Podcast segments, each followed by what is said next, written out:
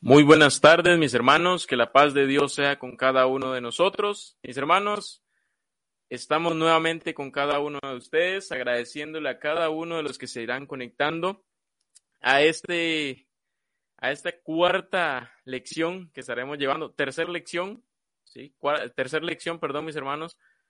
Entonces, sean bienvenidos cada uno de ustedes para que podamos juntos disfrutar del mensaje en esta noche en el cual estaremos con nuestro hermano Cristian abarcando el tema, mis hermanos, de la esperanza de Noemí, un tema sumamente interesante para que ustedes, mis hermanos, ahí durante la semana estuvieron eh, viendo eh, por medio de las invitaciones. Y mis hermanos, esperando que cada uno de nosotros podamos disfrutar. Les saludo acá a su hermano Ernesto López esperando, mis hermanos, que cada uno de nosotros podamos escudriñar, podamos aprender y podamos atesorar la palabra de nuestro Dios en nuestros corazones.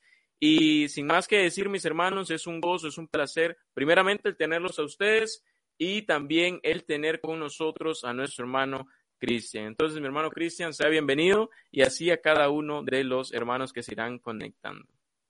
Hermano Ernesto, buenas tardes. Una vez más, es un gozo, como usted lo dice, un placer poder estar delante de ustedes, delante de toda nuestra hermandad, pero también delante de nuestro Dios, con este compromiso tan grande que hemos adquirido con ustedes cada lunes de defender todos juntos nuestra esperanza.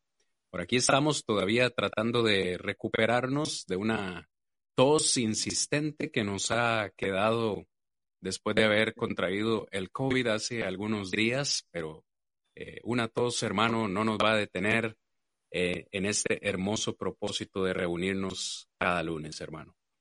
Así es, mi hermano, y sin antes saludar a los hermanos que se van conectando, por acá tenemos a Helen, y dice, hola hermanos, un gozo saludarlos nuevamente, ya lista para edificarnos juntos. Gloria a Dios, así sea, vamos a estar edificándonos cada uno de nosotros. Y mis hermanos, yo sé que todos estamos ansiosos por escuchar el tema que nuestro hermano Cristian nos trae. Entonces, sin más que decir, vamos a darle el tiempo a nuestro hermano para que podamos gozarnos y aprender de la esperanza de Noemí. Vamos a ver qué nos trae nuestro hermano con respecto a este gran tema. Así que mi hermano Cristian, el tiempo es suyo. Muchísimas gracias, hermano Ernesto, de nuevo y a todos los hermanos que ya se nos van uniendo a esta hermosa transmisión. Gracias por apoyar este ministerio. Es realmente un gozo, hermanos, poder compartir la palabra de Dios con ustedes, porque esta palabra es la que nos trae, la que nos da, la que fortalece esa esperanza que cada uno de nosotros debemos tener. Ya hemos platicado con ustedes algunos temas, hermanos, hemos platicado acerca de la esperanza del mundo, fue el primer tema que estuvimos viendo. Hablamos también acerca de la esperanza del cristiano. La semana anterior tuvimos un excelente tema donde estuvimos hablando acerca de la esperanza de Abraham y en esta oportunidad vamos a estar hablando acerca de la esperanza de Noemí. Debo confesar que es una historia que realmente me gusta. Siempre he leído Ruth, he predicado en algunas oportunidades acerca de Ruth, pero hoy al leer el libro de Ruth vamos a enfocarnos en su suegra, en este caso en Noemí. Y me encanta la historia porque esta historia nos muestra la realidad de la vida, nos muestra que la vida tiene sus altos, tiene sus bajos, nos muestra que la vida en realidad es una constante toma de decisiones. No me quiero, perdón, adelantar al tema porque estoy apenas en la fase de la introducción y espero que ya cada uno de ustedes eh, tenga su Biblia a mano para que pueda leer con nosotros y pueda también tener una libreta, un cuaderno donde tomar las notas de lo que vamos a ir señalando. Decir en primer lugar, el nombre Noemí, según la Reina Valera 1960, significa placentera, es lo que significa su nombre, placentera. Otras versiones dicen que puede significar su nombre mi gozo, mi dicha o agrado del Señor. Y en esta oportunidad, hermanos, antes de que podamos centrarnos en la historia, quiero compartir con ustedes algunos antecedentes históricos que son muy importantes. Nosotros vemos que la historia de Ruth se relata o se desarrolla en los días de los jueces. Si usted puede ir conmigo, o ya, perdón, o ya está conmigo en Ruth, el último versículo de los jueces. Es un versículo importante porque dice, en estos días no había rey en Israel y cada uno hacía lo que bien le parecía. Este era un tiempo difícil, un tiempo difícil, no había rey, no había quien dirigiera el pueblo de Israel y cada quien, este es un versículo bastante triste, eh, cada quien hacía lo que mejor le parecía. Pues casualmente cuando nosotros leemos el versículo 1 de Ruth, capítulo 1, encontramos que dice de la siguiente forma, aconteció en los días que gobernaban los jueces que hubo hambre en la tierra. Esta hambre eh, no fue casualidad. Yo eh, he podido encontrar en Levítico capítulo 20, versos 19 y 20, que el Señor les había dado una advertencia específica a este pueblo de Israel cuando entraran a la tierra prometida. Ellos debían ser fieles, debían ser obedientes a los mandamientos y preceptos del Señor. De no hacerlo, el Señor les había dicho que vendría hambre sobre la tierra, que la tierra no daría su fruto y no produciría el alimento necesario para ellos. Entonces encontramos el versículo anterior, cada quien hacía lo que mejor le parecía, nadie estaba interesado en hacer la voluntad de Dios y Dios viene con esta hambruna para castigarlos. En este particular encontramos a un hombre, dice un varón de Belén de Judá, que fue a morar en los campos de Moab, él y su mujer y los dos hijos suyos. Este hombre se llamaba Elimelech. Estos dos hombres, como acabamos, perdón, este hombre con su esposa y sus dos hijos deciden, por la hambruna que está enfrentando la tierra, deciden mudarse o trasladar su residencia a Moab. Y en esta oportunidad, hermanos, quiero compartir con ustedes un poquito acerca de Moab, porque luego cuando estaba preparando este tema, eh, dije, bueno, hay algo relevante, hay algo importante en, la ciudad en la que ellos están mudando. Quiero devolverme un poquito. No vamos a ir estos textos por cuestión de tiempo, pero cuando nosotros vamos al Génesis, encontramos a Abraham y a Lot. Ellos tenían una relación, eran familia. Abraham era el tío, en este caso de Lot, de, de, Lot, y eso lo encontramos, perdón, en Génesis 12.5. Encontramos que ambos eran muy ricos y que tenían tantas posesiones que llegó un momento en que necesitaron separarse. Cada uno se separó y es cuando Abraham le dice a Lot, escoge tú. Si yo, si tú escoges a la derecha, yo me voy a la izquierda, y si tú escoges a la izquierda, yo me voy a la derecha. Y vemos cómo Lot escogió muy, muy mal, porque escogió la tierra precisamente que en apariencia a la vista humana era buena. Sin embargo, el resto de la historia nosotros la encontramos ya casi al final eh, del Génesis capítulo 19, donde encontramos que Sodoma y Gomorra, que era la tierra donde eh, habitaba Lot, era altamente pecaminosa, en sumo grado, a tal punto que Dios decide enviar castigo sobre la tierra de Sodoma y Gomorra. Pues bien, ¿qué es lo que quiero compartir con esto? ¿Qué tiene todo esto que ver con Moab? Bueno, cuando Lot sale con su familia, salen huyendo de Sodoma y Gomorra, su esposa vuelve a ver atrás, se convierte en una estatua de sal y él huye con sus dos hijas. Sus dos hijas, al ver que no queda nadie en la tierra, deciden emborrachar a su padre y cometer incesto con él, es decir, deciden tener relaciones sexuales con su padre Lot. Y lo interesante de esto eh, es que, según la palabra del Señor, Génesis 19, 31 al 38, la hija mayor de Lot quedó embarazada y su hijo se llamó Moab, casualmente de donde vienen los moabitas, y su hija menor quedó embarazada y su hijo se llamó Benami, de donde descienden los amonitas. Entonces, este aspecto histórico es importante porque estamos analizando de dónde nació esta región o esta población de Moab. Realmente vemos que esta, este pueblo nació de una relación pecaminosa, de una relación de incesto.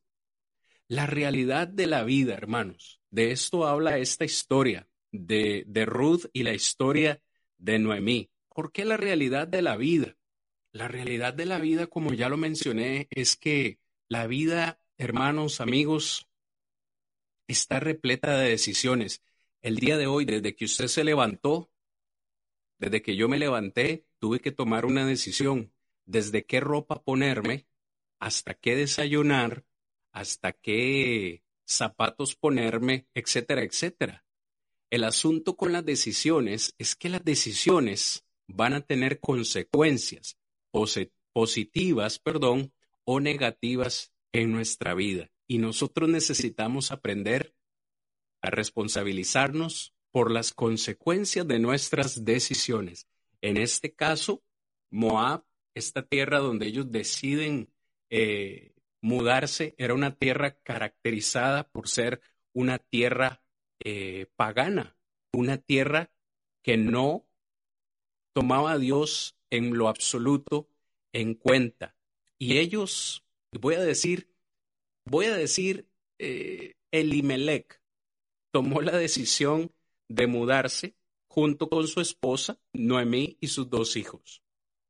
Decidieron, decidieron mudarse a, a esta tierra y dejar su propia tierra, dejar su familia, dejar a sus parientes, buscando un mejor futuro, buscando una vida mejor, quizás diciendo en sus mentes y en sus corazones, todo va a estar bien, todo va a estar mejor. El versículo 2, Ruth capítulo 1, versículo 2 dice, el nombre de aquel varón era Elimelech y el de su mujer Noemí, y los nombres de, sus dos hijos eran Malón y Kelión, efrateos de Belén de Judá. Llegaron pues a los campos de Moab y se quedaron allí. Hasta este punto yo quiero que la clase de esta noche sea bastante participativa, no solo con mi hermano Ernesto, sino con todos los hermanos que, que ya se nos han conectado o los, o los que se nos van conectando. Hasta este punto yo quisiera preguntarles, ah, humanamente hablando, hermano, ¿habrá sido una buena decisión o una mala decisión? Le doy mi parecer. Le doy mi parecer. Y luego, hermano Ernesto, usted nos puede ayudar con su comentario si, le parece a usted una buena o una mala decisión lo que Elimelech hizo. Elimelech pudo esperar en Dios. Sí, la tierra donde habitaban estaba en hambruna y en su desesperación quizás quiso buscar un mejor futuro para su familia y se mudaron a Moab.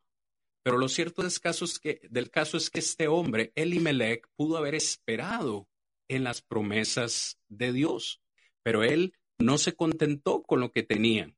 Debemos recordar que ellos eran hebreos y como tales gozaban del favor de Dios. Es cierto, Dios los estaba castigando, pero parte de la advertencia fue, si ustedes me obedecen, si ustedes me honran, yo los voy a bendecir.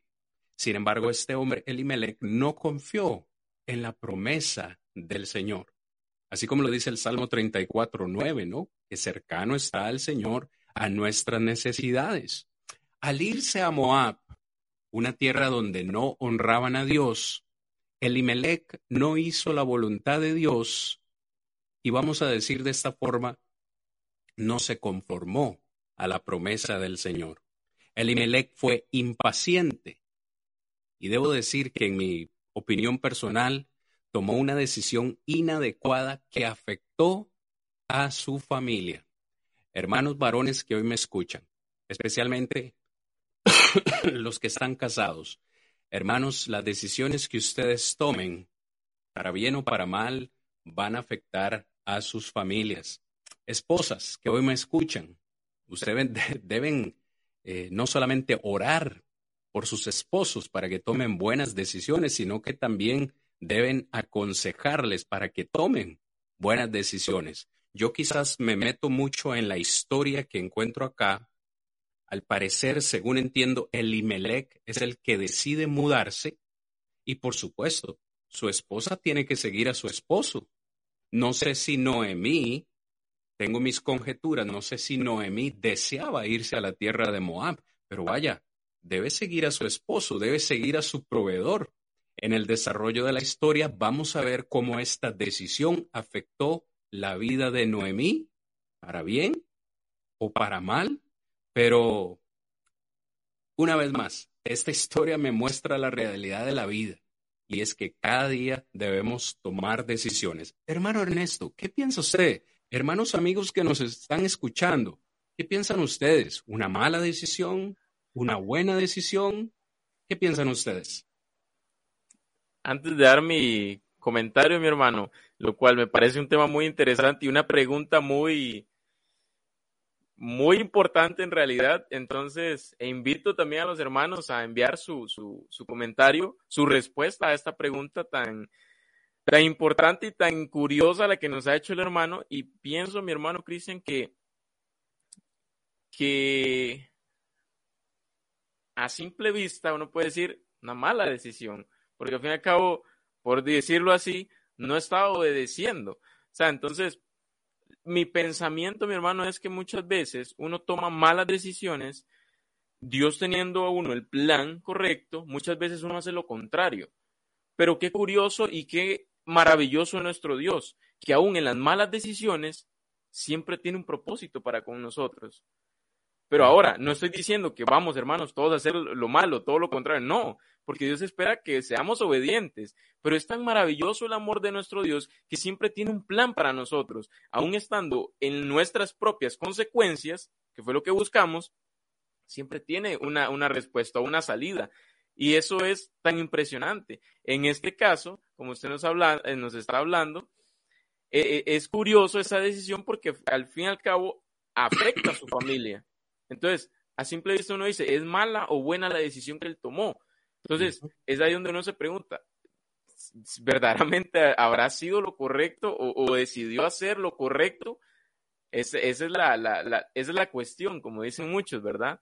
Entonces me parece que es una pregunta muy importante, pero mi comentario es este, que muchas veces, mi hermano, este, uno hace lo contrario, pero Dios siempre tiene un propósito. Y eso es lo que queremos saber en esta noche también. Ya, pero vuelvo y repito, no estoy animando a los hermanos a hacer todo lo contrario, no. Dios espera unos hijos obedientes, pero es tan grande el amor, mis hermanos, que siempre Dios tiene un plan para nosotros. Entonces, no sé, de igual forma, pongo ahí que si tiene algún comentario, hágalo, mi hermano, porque esta respuesta que todos vamos a dar a la pregunta del hermano es importante y válida para este tema. Entonces, ese es mi comentario, hermano. Claro, gracias hermano Ernesto. Lo que queremos en esta tarde es que esta lección sea participativa y que todos aprendamos juntos, que todos defendamos nuestra esperanza juntos. Fíjese, esta historia eh, de Ruth, Noemí, Elimelech, eh, es una historia que en ocasiones nos da pocos detalles y nos da como, nos abre la puerta como para conjeturar un poco. Por ejemplo, en el versículo 3 nos dice, y murió Elimelech, marido de Noemí, y quedó ella con sus dos hijos. Si usted se da cuenta, hermano, la historia no nos da detalles. Por ejemplo, no nos dice cuánto tiempo transcurrió desde que ellos llegaron a Moab y se quedaron en los campos de Moab, cuánto tiempo transcurrió para que este hombre muriera. No nos dice si fue meses, si fue años, no nos dice la razón por la cual murió. ¿Fue una enfermedad? ¿Fue un accidente? ¿Fue un castigo de parte del Señor? Yo no lo sé, el texto no lo dice, o sea, nos da para conjeturar. No sé si fue esta semana o hace algunos días platicaba, platicaba con mi esposa acerca de las decisiones. Y generalmente cuando uno toma una decisión y está enfrentando una consecuencia, uno dice, ah, si no hubiera tomado esa decisión, ¿qué hubiera pasado si me hubiese quedado en ese lugar. Nosotros que estamos en, Estados Unidos y, y pues estamos trabajando acá, en ocasiones A veces nos preguntamos, ¿qué hubiese pasado si nos hubiésemos quedado en Costa Rica? ¿Dónde estaríamos? ¿Qué estaríamos haciendo? Eh, quizá las circunstancias serían diferentes, etcétera, etcétera. Lo cierto del caso es que nunca lo sabremos, nunca sabremos qué hubiese pasado, porque yo les puedo decir en esta tarde, hermanos, qué hubiese pasado si Elimelech decide quedarse en su tierra con sus parientes, con su familia. ¿Hubiese muerto? No lo sabemos. No lo sabemos. Lo cierto del caso es que, para continuar con la historia, porque esta historia es acerca de la vida real, es acerca de toma de decisiones, Elimelech muere. Ahora Noemí se encuentra sola con sus hijos y se enfrenta ante una situación no solo de sufrimiento. Hay quienes dicen que pocas cosas cuesta superar tanto como la muerte de un cónyuge. Eh, encontramos a Noemí en una tierra extranjera, sin su proveedor, sin su amante, sin su esposo, eh, sola con sus hijos. Se encuentra ante la disyuntiva, ante la pregunta, ¿me quedo aquí o me regreso a casa con mis parientes, con mi pueblo, me regreso a mi tierra? Pues ¿cuál tomó, cuál decisión fue la que tomó esta mujer? Versículo 4. Eh, en mi entender, al final del versículo 3 dice, se quedó ella con sus dos hijos en esa tierra de Moab. Tanto transcurrió el tiempo que sus hijos tomaron para sí mujeres moabitas, versículo 4, el nombre eh, de una era Orfa y el nombre de la otra era Ruth, y habitaron allí unos diez años. De nuevo, vemos a Noemí tomando una decisión, ok, todavía tengo a mis dos hijos, me voy a quedar con ellos, me voy a quedar en esta tierra. El texto solo nos dice que durante 10 años se quedaron ahí. Imagínense, hay un periodo de 10 años en los cuales no sabemos qué sucedió, si estaban prosperados, si tuvieron problemas, si quisieron regresar, no lo sabemos. Pero el texto dice que transcurridos esos 10 años, verso 5, Murieron también los dos hijos, Malón y Kelión, quedando así la mujer desamparada de sus dos hijos y de su marido.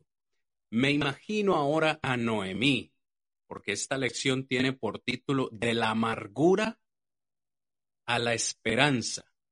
En este versículo 5 precisamente es donde encontramos el inicio de la amargura de Noemí ha perdido a su esposo, ahora mueren sus dos hijos y de nuevo se encuentra ante una posición en la cual necesita tomar otra decisión. Y ahora sí, ¿regreso a casa o me quedo aquí? Al saber que está sola, según entiendo eh, al leer el versículo 7, al verse sola, y palabra clave acá en el versículo 5 eh, es desamparada. Esta mujer está quedando desamparada, sola, sin su esposo y sin sus dos hijos. Así que vamos a hablar acerca de la amargura de Noemí. Voy a, saltarme unos versículos, hermano Ernesto, eh, para que comencemos a ver la amargura de Noemí. Pero eh, no sé usted comentar algo, hermano. Así es, mi hermano, y disculpe que lo cortara para, para hablar acerca de la amargura de Noemí. Antes de pasar, mi hermano, a ese punto, quiero eh, poner acá los comentarios de los hermanos, en el cual acá tenemos eh, una respuesta a su pregunta anterior, pero antes de pasar a, ese comentario, Dice por acá que tenemos a nuestra hermana Diosley, que Dios los bendiga. Muchas gracias, mi hermana, que Dios la bendiga de igual forma. Gracias por acompañarnos. Tenemos por acá también a nuestro hermano Héctor, dice muy buenas tardes, mis hermanos, Dios les bendiga. De igual forma, mi hermano, que Dios le bendiga. Gracias por acompañarnos a cada uno de ustedes. Y tenemos por acá a nuestra hermana Yasmina. Buenas tardes, mis hermanos, nos dice. Entonces, buenas tardes a todos mis hermanos, que Dios les bendiga. Eh, reitero, estamos hablando acerca de la esperanza de Noemí y nuestro hermano nos hablará acerca de ahora de la amargura de Noemí. Pero mis hermanos, acá mi hermano Cristian tenemos el comentario de nuestra hermana Helen, dice, tomar decisiones es difícil porque siempre tiene consecuencias y sobre todo cuando puede afectar a terceros. Realmente es necesario tomar en cuenta a Dios antes de tomar una decisión. Pienso que Elimelech pensó en su familia y creo que tomó la decisión, dice, correcta. Ahí no aparece en el comentario, pero acá me aparece, dice, tomó la decisión correcta. Ese es el comentario, mi hermano Cristian, y los comentarios que hemos estado teniendo. Amén. Muchas gracias a los hermanos por sus comentarios. De nuevo, esto es muy, es muy subjetivo. Eh, en parte estoy de acuerdo con el comentario de la hermana. Creo que habría que estar ante esa situación para ver cómo reaccionaríamos nosotros como proveedores. Eh, lo cierto del caso es esto, hermanos, y es parte del tema que quiero compartir con ustedes. Todos necesitamos tomar decisiones en la vida. Pero nosotros, los hijos de Dios, necesitamos asegurarnos que nuestras decisiones, cualesquiera que sean, vayan de la mano con la voluntad de Dios. Hablemos acerca de la amargura de Noemí. Vean el versículo 12 y el versículo 13. Declaración de Noemí misma. Dice, habla con sus, con sus nueras, les dice, yo voy a regresar a mi, a mi tierra, a mi pueblo, yo no pretendo que ustedes se vayan conmigo, ustedes están jóvenes, les dice el versículo 12, volveos hijas mías, e idos porque yo ya soy vieja para tener marido, y aunque dijese, esperanza tengo, y esta noche estuviese con marido, y aun si diese luz a hijos. Verso 13, ¿habrías vosotras de esperar hasta que fuesen grandes? ¿Habrías de quedaros sin casar por amor a ellos? No, hijas mías, que mayor amargura tengo yo que, que vosotras, pues la mano de Jehová ha salido, perdón, ha salido contra mí. Como dije hace un momento, hermanos y amigos, me fascina esta historia porque refleja la realidad que todos enfrentamos. Y esa realidad es que el sufrimiento, escúcheme bien, por favor, el sufrimiento es parte de la vida. Siempre hablamos de Ruth. Cuando leemos el libro de Ruth, hablamos de Ruth y creo que hemos dejado detrás de escena a Noemí. Y Noemí en esta historia tiene un papel importantísimo, casi que un papel principal, como veremos más adelante. Como ya lo dije, su amargura comienza en el versículo 5, cuando el mismo texto nos señala que esta mujer estaba desamparada. Ahora, hermanos y amigos, veo que ah, por lo menos en este momento veo ocho personas conectadas. A ustedes me dirijo en esta noche y también a usted, hermano Ernesto. Pensemos con cabeza fría por un momento. Noemí llegó a Moab con algo más que ropa en su maleta. Noemí llegó llena a Moab. Llegó con su esposo, llegó con sus dos hijos, su maleta iba cargada de sueños, iba cargada de aspiraciones, iba llena de esperanza de tener una vida mejor. Yo creo que todos los que hemos emigrado, los que hemos dejado nuestro país, nuestra tierra, nuestra gente hacia otro país, lo hemos hecho con la única motivación de buscar un futuro mejor, de tener una vida mejor. Y creo que en el caso de esta familia, no es la excepción. No es fácil dejar la tierra, no es fácil dejar la familia, no es fácil salir de la zona de confort y esta familia lo hizo. Les pregunto a todos en esta tarde y quiero escuchar los comentarios. ¿Tenía razones Noemí para estar amargada? ¿Qué creen ustedes, hermanos? Pensemos con cabeza fría por un momento. ¿Tenía Noemí razones válidas para estar amargada? Les comparto mi lista. Yo creo que sí. Número uno, como hemos leído en el versículo 12, estaba vieja. Estaba vieja como para volverse a casar. Estaba viuda.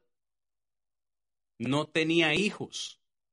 ella misma le dice a sus nueras, aunque me volviese a casar y aunque dijese, esperanza tengo ahora, estoy casada para volver a tener hijos, y aunque volviese a tener hijos, ustedes no los van a esperar a que crezcan para volverse a casar con ellos. Encontramos a una mujer amargada, sin esperanza, y esto es lo que quiero recalcar en esta noche, hermanos, sin esperanza porque ella creía que su situación actual era culpa de Dios. ¿Me está escuchando?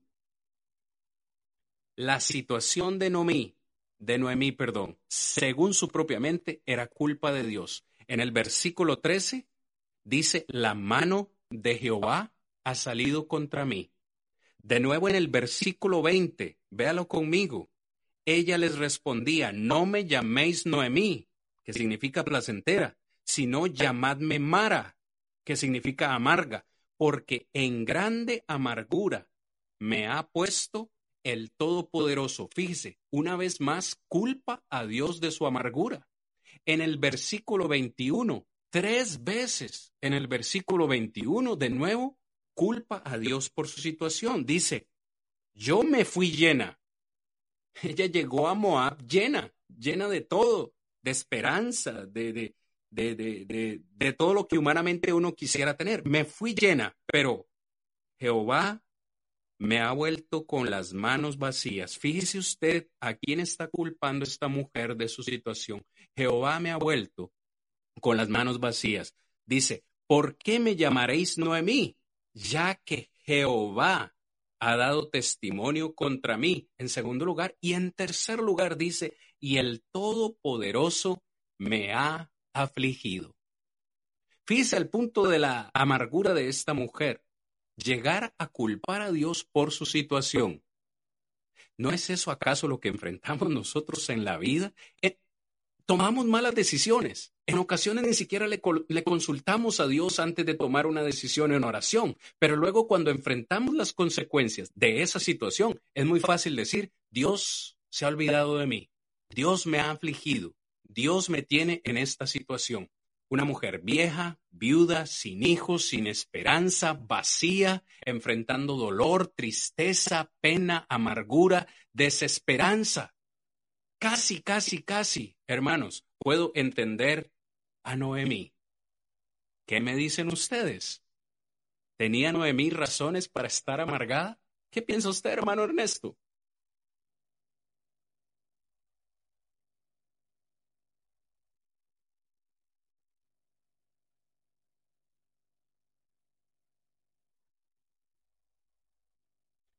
Perdone, hermano, que lo corte. No sé si usted me está escuchando y no sé ah, si sí, perdón, hermano. Ahora sí. Ahora sí le escucho. Listo. Gracias. Sí. hermano, la respuesta a esa pregunta es sí, tenía muchas. Y como estaba viendo en el comentario acá de nuestra hermana Helen, dice que humanamente tenía muchas. Y como les decía, usted acaba de mencionar eh, demasiadas cosas en las que nosotros entendemos y, y respondemos claramente. Tenía muchas razones para estar amargada. Nuestra hermana Yasmina dice, es natural sentirse así, claramente, Y, y la pregunta es, estando tan amargada y teniendo tantas cosas en su vida, ¿podría ella tener esperanza, mi hermano Cristian? Imagínese, hermano, es que este es, este es parte del tema, o es el tema del que nosotros estamos hablando cada lunes. Se puede llegar a perder la esperanza en medio de esta situación.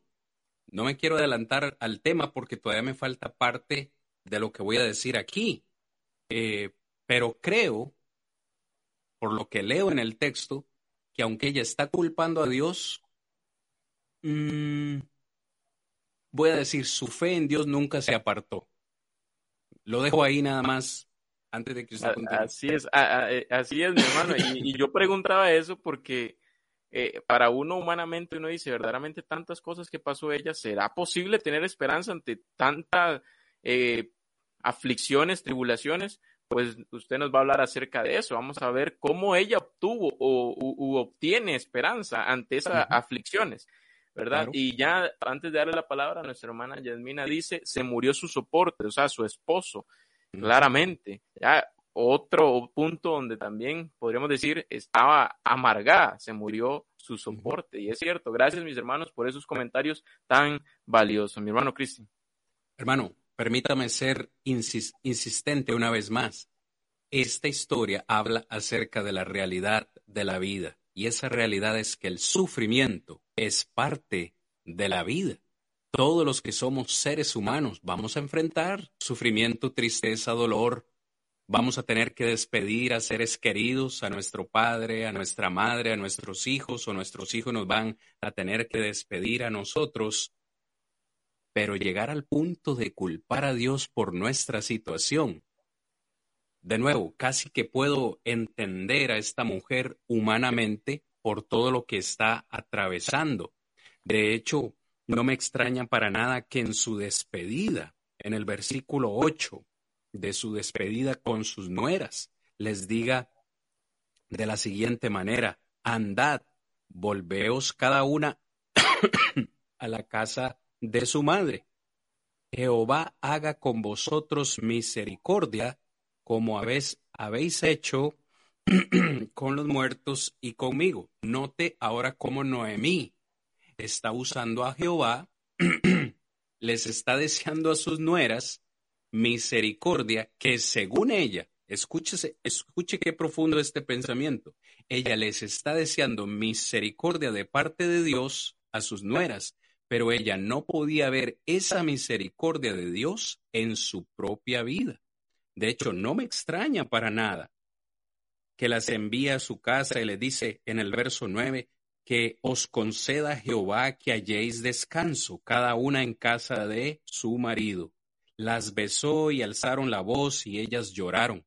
Claro está, al llevárselas a su tierra, las estaría convirtiendo a ellas en extranjeras.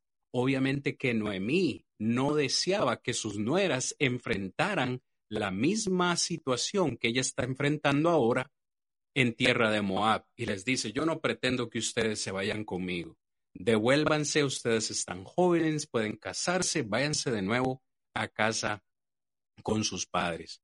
Creo que no estoy diciendo que Noemí dejó de creer en Dios para nada, no encuentro eso en el texto. Según yo entiendo, más bien ella siempre tuvo una influencia positiva en la vida de sus nueras. ¿Cómo sé eso o por qué sé eso? Precisamente por las palabras de Ruth a Noemí en el versículo 16 al 18. Mm, Ruth le respondió, No me ruegues que te deje y me aparte de ti, porque a donde quiera que tú fueres iré yo, y donde quiera que vivieres viviré. Tu pueblo será mi pueblo, y tu Dios será mi Dios. Donde murieres moriré yo, y allí seré sepultada. Así me haga Jehová. Una mujer en una tierra, una mujer que no es judía, una mujer en una tierra eh, pagana diciendo, así me haga Jehová y aún me añada que solo la muerte hará separación entre nosotras. Dos, perdón. O sea, encontramos que tal fue la influencia, el impacto de la influencia positiva de Noemí en su nuera Ruth. O sea, algo vio Ruth en Noemí en el transcurso de esos diez años que vivieron ahí, que la llevó a decir, ¿sabe qué, Noemí? Yo no me puedo separar de usted. Incluso su Dios será mi Dios. Imagínese qué declaración importante. Este sería hasta un buen principio de evangelización para nosotros. Y ese principio es lograr que la gente se apegue al pueblo de Dios para que luego se apeguen al Dios del pueblo. O sea, nosotros con regularidad queremos que la gente crea en nuestro Dios, en el Dios en que nosotros creemos, pero si la gente no se apega a nosotros, si no ve en nosotros ese Dios, si no ve en nosotros esa esperanza, ¿cómo les vamos a contagiar a ellos? ¿Me sigue? Entonces, Humanamente hablando, sí, Noemí tenía suficientes razones para estar amargada, como probablemente usted las, las ha sentido o las siente en este momento, si usted está eh, por una situación difícil, por una situación de desempleo, de enfermedad, etcétera, eh, usted se siente desesperanzado. Se siente incluso al punto de culpar a Dios por la situación que usted está pasando. Pero, ¿termina ahí la historia? Claro que la historia no termina ahí. Vamos a hablar ahora acerca de la esperanza de Noemí, hermano Ernesto. Así es, mi hermano, y para no quitarle mucho de su tiempo, tenemos acá un comentario de nuestra hermana Helen, y me pareció eh, un buen momento tocar este comentario, ahora que usted va a hablar del otro punto. Dice, además Noemí supuso que ninguna familia en Belén tendría interés de que uno de sus miembros se casara con mujeres moabitas, lo que usted estaba mencionando, mi hermano. Dice, no tenía esperanza alguna. Entonces vamos, vamos a ver qué, no, qué nos tiene preparado usted, mi hermano, acerca de este punto. Tenemos otro comentario acá, dice eh, nuestro hermano Kevin, un versículo que jamás veremos, eh, dice, es Juan capítulo 16, versículo 33. Dice, estas cosas os he hablado para que en mí tengáis paz, hablando Jesús. En el mundo tendréis aflicción, pero confiad, yo he vencido al mundo. Y es cierto, muchas cosas se nos olvidan, tal vez, o se nos va estas palabras de, de nuestro Señor Jesucristo, pero Él nos dice, tengamos paz y que confiemos, a pesar de nuestras aflicciones. Mi hermano Cristian. Así es, hermano. Agradecido con esos comentarios que nos instruyen tanto. Estamos de acuerdo con esos comentarios con nuestro hermano Kevin. Jamás veremos en una camiseta estampado ese versículo, en el mundo tendréis aflicción. A nadie le gusta la aflicción.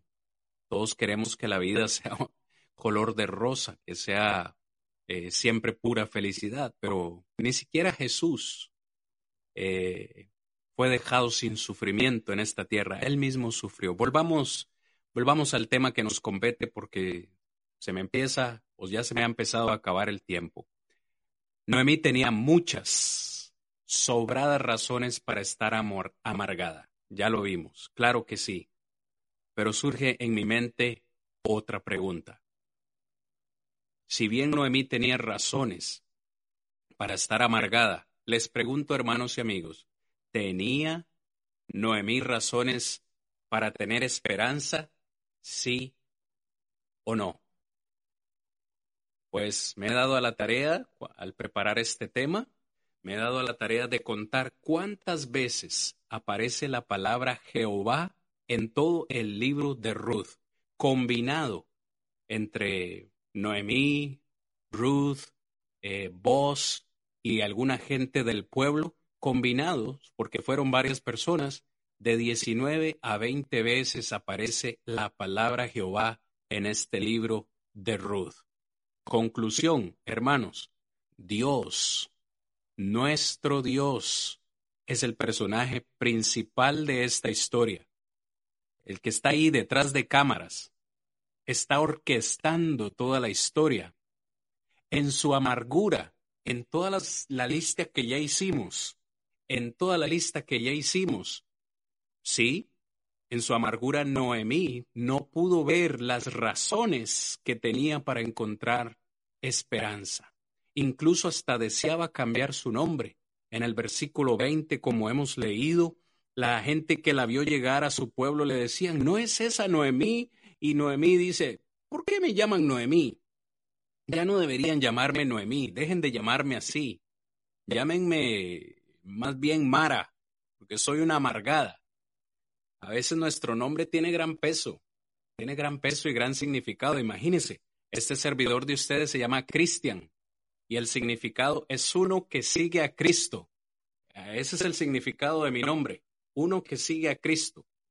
Imagínense yo llegar al punto de decir, ya no me llamen Cristian, llámenme, llámenme Maro, porque soy un amargado, estoy enfrentando amargura. Lo cierto del caso hermanos, es que sí, Noemí tenía razones para estar amargada, pero si lo hubiese puesto en una balanza, ¿tenía ella razones para tener esperanza? ¿Para gozar de esperanza? Claro que sí. Les comparto una lista y si ustedes quieren comentar, hermanos, amigos, lo ponen también si, no está en esta lista. Mire, yo, yo me encuentro que murió su esposo y murieron sus hijos. Sin embargo, ella está con vida. Esa es una de las bendiciones más grandes que podemos tener. Noemí tenía vida, tenía salud, tenía dos nueras todavía. Una de ellas decidió no abandonarla, ni físicamente, porque como vemos en la historia, estuvo con ella, fue la que fue a trabajar para sustentarla, no la dejó ni físicamente ni emocionalmente. Es decir, Ruth llegó a ser como una hija para ella, llegó a ser compañía. En el versículo 6 encontramos que Noemí recibió buenas noticias. ¿Usted cree que yo me había saltado el versículo 6 por casualidad? No. Vea lo que dice el versículo 6. Después que murieron sus hijos, dice, entonces se levantó con sus nueras y regresó de los campos de Moab. ¿Por qué decidió devolverse a su tierra? Dice, porque oyó en el campo de Moab que Jehová había visitado a su pueblo para darles pan. Es decir, después de este tiempo, después de estos más de diez años, donde ya ha perdido a su esposo y a sus hijos, ahora en la tierra de ella hay prosperidad, hay pan, hay bendición, la bendición de Dios está presente y entonces ahora ella dice, no tengo a mi esposo, no tengo a mis hijos, no tengo razón de quedarme aquí. Allá está mi pueblo, allá está mi gente, allá está la bendición de mi Dios. Así que recibe, tiene vida, tiene salud, tiene nueras, está recibiendo buenas noticias, ha gozado de la misericordia de Dios. Ella no lo vio, le deseó la misericordia de Dios a sus nueras, pero no la vio en su propia vida. Y al final del capítulo 1, estos son detalles que a uno eh, no se le pueden escapar al leer la escritura. Versículo 22, el último versículo del capítulo 1 dice, Así volvió Noemí y Ruth la Moabita, su nuera con ella. Volvió de los campos de Moab y regresaron a Belén al comienzo de la siega de la cebada. Es decir, volvieron exactamente justo en el tiempo de, de recoger, de abundancia. regresaron en tiempo de trabajo, en tiempo de bendición material. Noemí todavía tenía parientes bondadosos y temerosos de Dios en la tierra de Belén su pariente Boz, que al final es quien se casa con Ruth. Dios le dio un redentor. En este caso su redentor es Boz, en el versículo 20. Eh, lo encontramos. capítulo 2, verso 20. Y dijo Noemí a su nuera, sea él bendito de Jehová, porque no ha rehusado a los vivos la benevolencia que tuvo para con los que han muerto Después le dijo, Noemí, nuestro pariente, es aquel varón y uno de los que pueden redimirnos. En el resto de la historia vemos la providencia de Dios en ese matrimonio. Finalmente Dios le da a Noemí un nieto. Los que tenemos nietos sabemos que son la mayor bendición, es el regalo. Si hemos amado a nuestros hijos con todo nuestro ser y nuestra vida. Los nietos es, un regalo indescriptible y puedo entender ahora la felicidad, la esperanza, la alegría de Noemí. No solamente un nieto, sino una nueva familia y una herencia espiritual. Lo voy a dejar casi que a la parte del final, pero se le da la oportunidad de educar a su nieto y sobre todas las bendiciones que Noemí tenía en su vida, un Dios misericordioso que nunca la abandonó. Para ella, este Dios estaba obrando en su contra. Todo lo malo que le había pasado era obra de Dios en su contra, cuando en realidad Dios siempre estuvo obrando a su favor. Este nieto quisiera digo, dedicar más tiempo a esta hermosa historia, pero el tiempo se nos empieza a acabar. Este nieto le pusieron por nombre Obed, capítulo 4, verso 17, y le dieron nombre las vecinas diciendo, le ha nacido un hijo a Noemí, y lo llamaron Obed. Este es padre de Isaí, padre de David. En el verso 15 dice, Él será restaurador de tu alma y sustentará tu vejez, pues tu nuera que te ama lo ha dado a luz y ella es más de más valor para ti que siete hijos. Este hijo Obed llegó a ser nada más y nada menos que el abuelo del rey David. ¿Lo sabía usted? Estamos hablando de la descendencia del Mesías. Estamos hablando de una herencia espiritual. Y Noemí fue parte vital en la historia para que Ruth pudiera unirse a este varón vos, aunque en el texto no vemos, hermanos, que Noemí alabara a Dios por estas grandes bendiciones. Personalmente quisiera pensar que al final lo hizo, porque fue tal la influencia que ella tuvo en su nuera que llegó a ser parte de la genealogía de Jesús. Usted va a Mateo capítulo 1, versículo 5 y encuentra que Ruth, esta mujer que no era judía, se menciona en la genealogía de nuestro Señor y Salvador Jesucristo. Pero, ¿por qué fue todo esto posible? Según yo entiendo, por la gran influencia de Noemí en su vida. Por cierto, al hablar de la genealogía, ¿saben ustedes quién fue la abuela materna de Obed? Para decirlo de otra forma, ¿saben ustedes quién era la mamá de Boz? Ni, ni más ni menos que Raab la ramera, otra de las mujeres que se menciona en la genealogía de Jesús.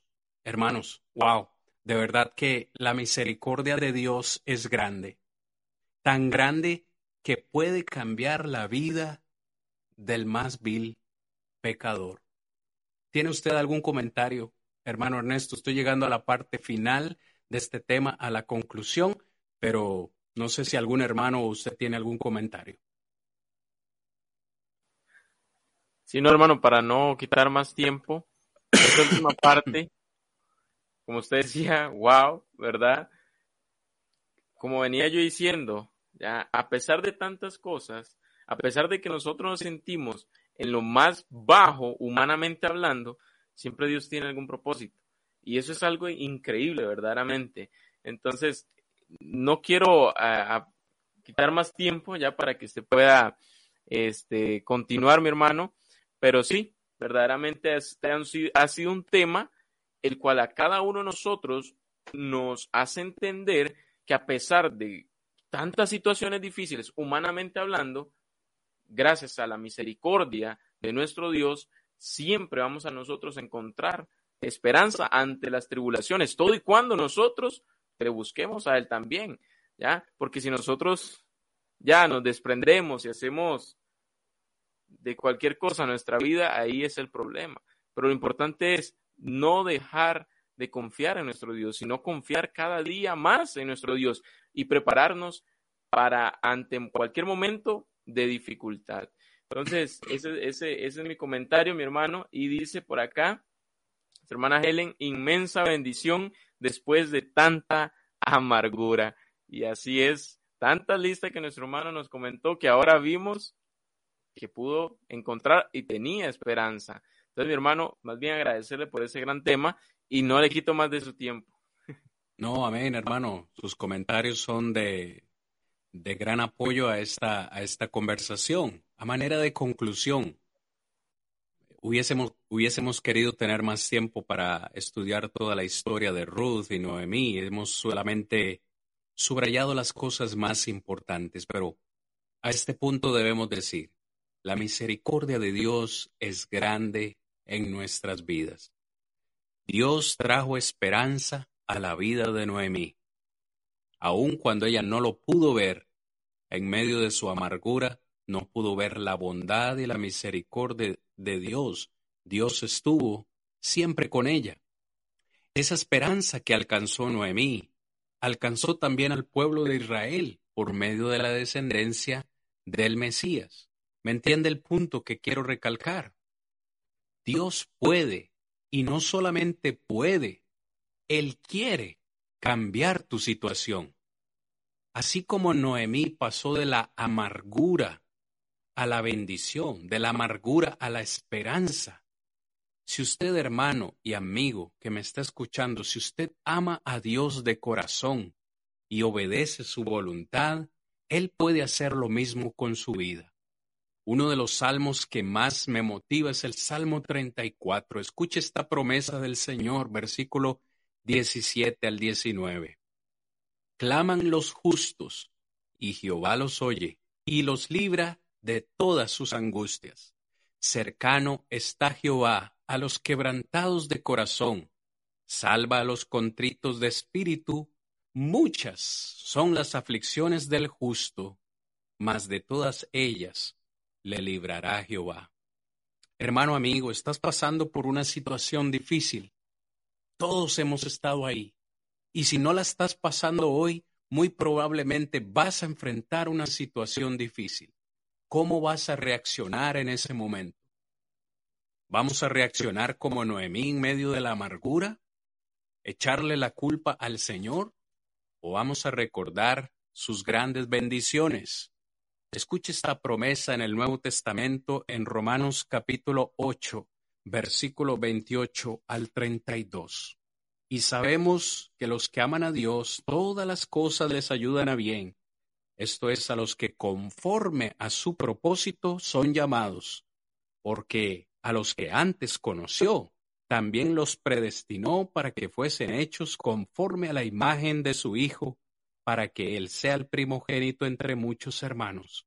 Y a los que predestinó, a estos también llamó. Y a los que llamó, a estos también justificó. Y a los que justificó, a estos también glorificó. ¿Qué pues diremos a esto? Si Dios es por nosotros, ¿quién contra nosotros? Verso 32. El que no escatimó, el que no escatimó ni a su propio Hijo, sino que lo entregó por todos nosotros, ¿cómo no nos dará también con él todas las cosas? Palabra del Señor. Si Dios nos entregó lo mejor que tenía, su propio Hijo, ¿cómo no va a estar pendiente de nosotros? Aunque usted lo sienta ausente, el Señor está presente. ¿Quién sabe? Quizás el Señor está tras bastidores escribiendo y organizando una historia diferente a la que nosotros solo podemos ver con estos ojos físicos. El Señor te ama y quiere darte salvación. Por eso envió su Hijo a la tierra, para que creamos en Él, nos arrepintamos de nuestros pecados bajemos a las aguas del bautismo y le entreguemos nuestra vida para que Él tome control de ella. Hermanos, amigos, confiemos en Él porque Él es experto. Dios es experto en los finales felices y así hará con cada una de nuestras vidas. Que este tema haya sido de gran bendición para ti. Gracias por tu atención. Y muchas gracias a usted, mi hermano, por excelente tema el cual nos anima bastante, ya el cual a cada uno de nosotros nos alienta ante situaciones que humanos como humanos pasamos. Y quiero antes de concluir, mi hermano, eh, leer algunos comentarios más. Dice nuestra hermana Yasmina, qué excelente es el propósito de nuestro Dios. Amén. Así es, dice también nuestra hermana Yasmina, esta historia fortifica más mi esperanza. Gloria a Dios, mis hermanos, que, como les decía anteriormente, nos alientan esos temas y ese es el propósito, que nosotros podamos eh, recordar esa esperanza, esa esperanza que tenemos y confiar en Dios, mis hermanos, que Él va a cumplir, confiar en nuestro Dios cada vez más y así será este nuestra el cumplimiento de esa esperanza que todos tenemos eh, en nuestras vidas.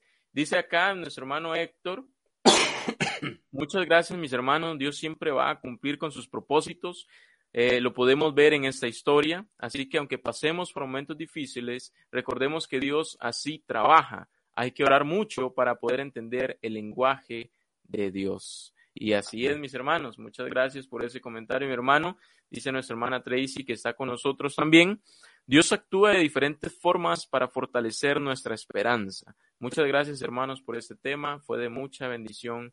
Saludos. Dice por acá los últimos comentarios. Amén. Nuestra hermana Diosley. Dice por acá nuestra hermana Ana. Dios los bendiga, mis hermanos. Y nuestra hermana Yasmina concluye con un fuerte amén. Entonces, sin más que decir, mis hermanos, primero agradecerle a nuestro Dios por utilizar a nuestro hermano Cristian con este gran mensaje que nos deja a cada uno de nosotros impactados en el sentido de cómo, cómo es Dios de pasar de amargura a una persona a esperanza.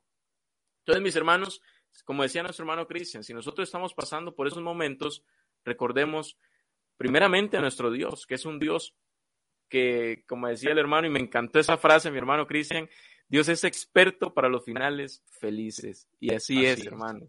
Así Entonces, eh, no sé si tiene algo, tiene algo más que decir, si no, mi hermano, para ir concluyendo con el programa de esta noche. Bueno, hermano, una vez más, nada, nada más agradecerle a todos los que se conectaron y, e invitarles de nuevo la próxima semana a las seis de la tarde eh, para nuestro quinto episodio, donde vamos a estar hablando acerca de la esperanza de José. Los espero, hermanos.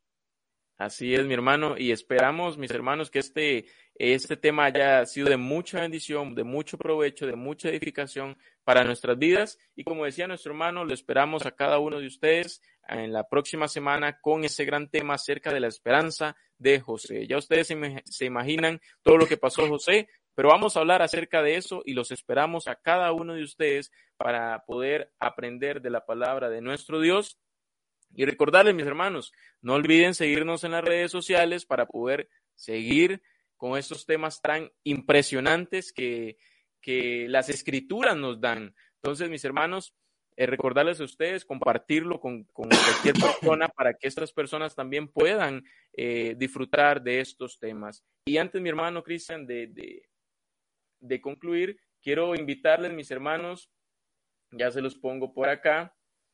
Eh, que si tienes, mis hermanos, algún tema de sugerencia para nuestra segunda temporada, será bienvenido. Entonces, mis hermanos, si ustedes tienen algún tema, algún, alguna lección que ustedes gusten, que nosotros la tomemos en cuenta, así será, porque de igual forma importante para este programa, el cual es para edificación de nuestras vidas. Sin más que decir, mis hermanos, que Dios me los bendiga. Esperamos esas sugerencias. De igual forma, los esperamos a ustedes porque son pieza clave y que Dios me los bendiga en esta hermosa noche.